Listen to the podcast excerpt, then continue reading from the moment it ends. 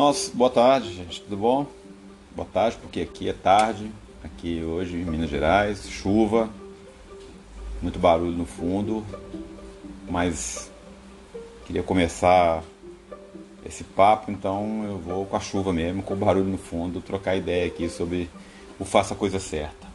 O Faça a Coisa Certa é um filme do Spike Lee, que foi o primeiro filme do Spike Lee que eu assisti, foi onde, quando eu conheci o Spike Lee em 1989. E a gente que é morador de ex-morador e ex-morador de periferia, comunidade carente, né, com essa questão da inclusão e que milita há muito tempo, que é o meu caso, você sempre procura a sua identidade, né, é, com uma forma de mostrar também e de reconhecer o que você vive e o cinema, né, a cultura, o livro, a música, ele retrata muito isso né, ele te espelha. Então você é, consegue suas influências através dessa, desse caminho. E em 89, um amigo meu me falou sobre o Spike Lee. É, eu ainda não conhecia, embora ele já tivesse os filmes, mas eu ainda não tinha o conhecimento com ele. E aí eu fui procurar o filme, porque esse filme não passou no cinema no Brasil, eu não me lembro dele ter passado em cinemas no Brasil. É, principalmente em Minas Gerais, em Belo Horizonte. Mas ele passou, eu consegui na época, era o DVD, eu comprei o DVD, na verdade nem era o DVD, era fita, né? É, do videocassete e assisti. Digo, digo assim, é o filme que eu já vi mais vezes e cada vez eu acho ele mais atual. Então eu já vi várias vezes esse filme, mais de 20 vezes, recomendei para todos os meus amigos na época e continuo recomendando até hoje. É uma história é, que não é nada de minimalista, é um filme que vibra em cores, né? ódio, preconceito, intolerância. E isso acontece num dia de calor muito forte no Brooklyn. É, é um filme que causou muita discussão, especialmente o final dele, né?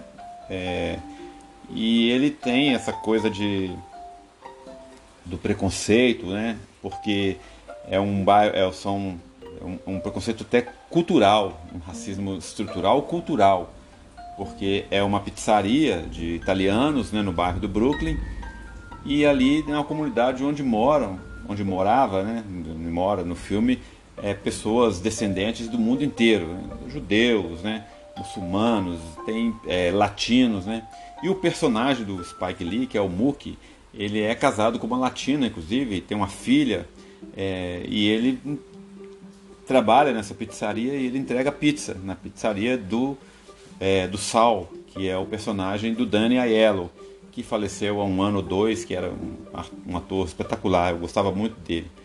E o Spike trabalha lá, né? O, o esse personagem dele, Mook, trabalha lá, e, mas ele é meio preguiçoso, assim, né? É, mas preguiçoso dentro do contexto, porque eles acham que trabalhar é, para, para o branco numa comunidade negra que o branco estaria é, explorando deles. Aí é, é a controvérsia, né? Porque o, o branco está explorando deles ao mesmo tempo que o branco está levando para eles é, emprego, né? Para alguém, é, principalmente aí no caso do, do MOOC, né? Porque o que a temática mostra é o único empregado negro que tem lá ele. Mas ali tem coreanos, tem chineses, né? Tem todos que tem comércio ali.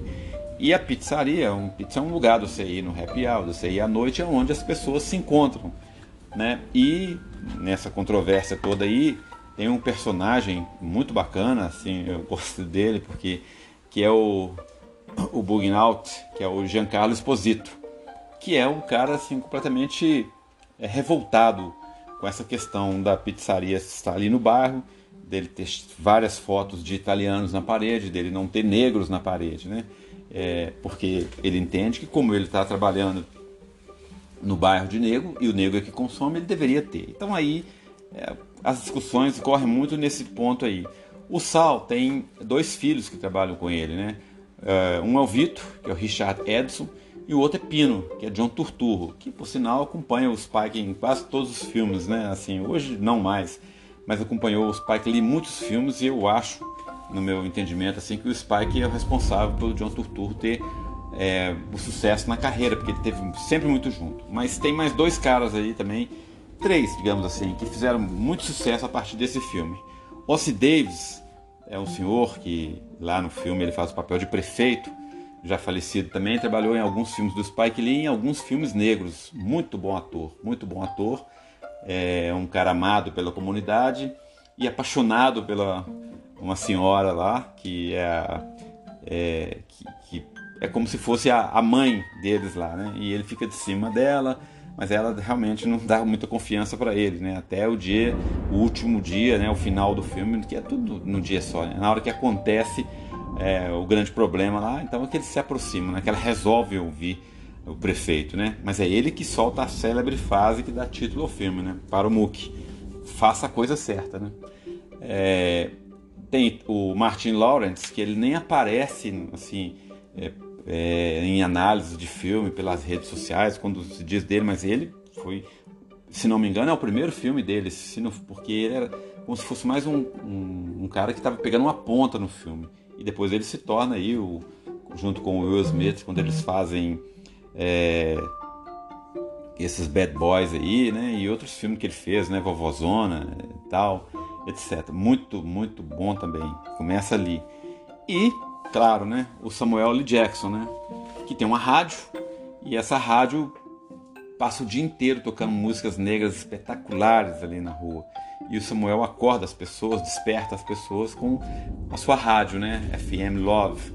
E o, Samuel L. Jackson toca músicas que as pessoas pedem. Então ele toca Steel Pulse, Bob Marley, Marvin Gaye, é, Curtis Mayfield, The Impressions, Diana Ross, né? É sensacional essa rádio dele.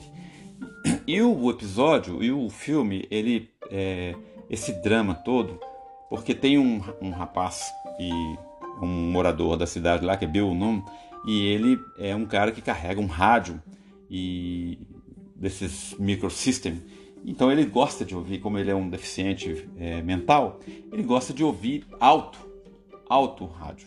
E ele entra sempre na pizzaria, né?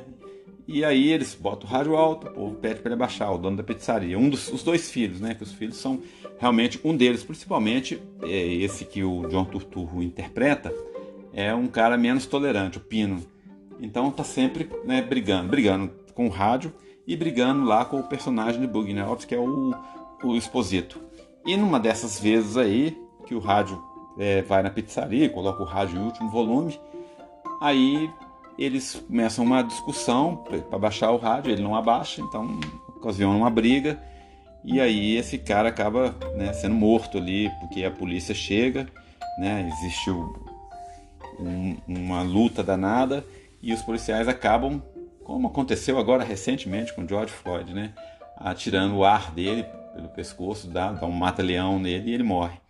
Então aí o Spike, né, o Mook, lembra do que foi dito lá do, do Ossie Davis, né, do personagem do prefeito, faça a coisa certa. E no entendimento dele, a coisa certa é acabar com isso. E eles então incendeiam a pizzaria do Sal. E aí a comunidade vai toda para cima e bota fogo na pizzaria. Então, assim, é, é um drama muito é, muito controverso, muito discutido, porque essa seria a coisa certa, né? ninguém, ninguém se sabe, né? Os outros comerciantes ficam todos preocupados, tal, porque começa a, a acontecer manifestações também nos outros comércios, mas o foco principal ali na pizzaria do Sol. E o Sol, então, no final, né, acerta as contas com o Mook e aí resolve ir embora, né? Não, não tem assim se vai refazer a pizzaria, se não vai. É uma coisa de uma reflexão essa, essa guerra aí que ficou aí meio ítalo-americana aí, né?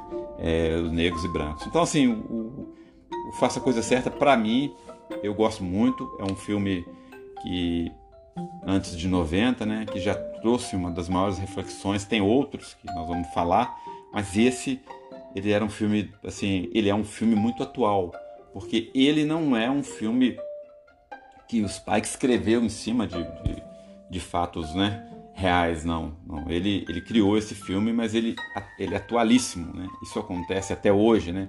Aconteceu aqui no Carrefour, no Brasil, aconteceu com George Floyd e tem acontecido por aí.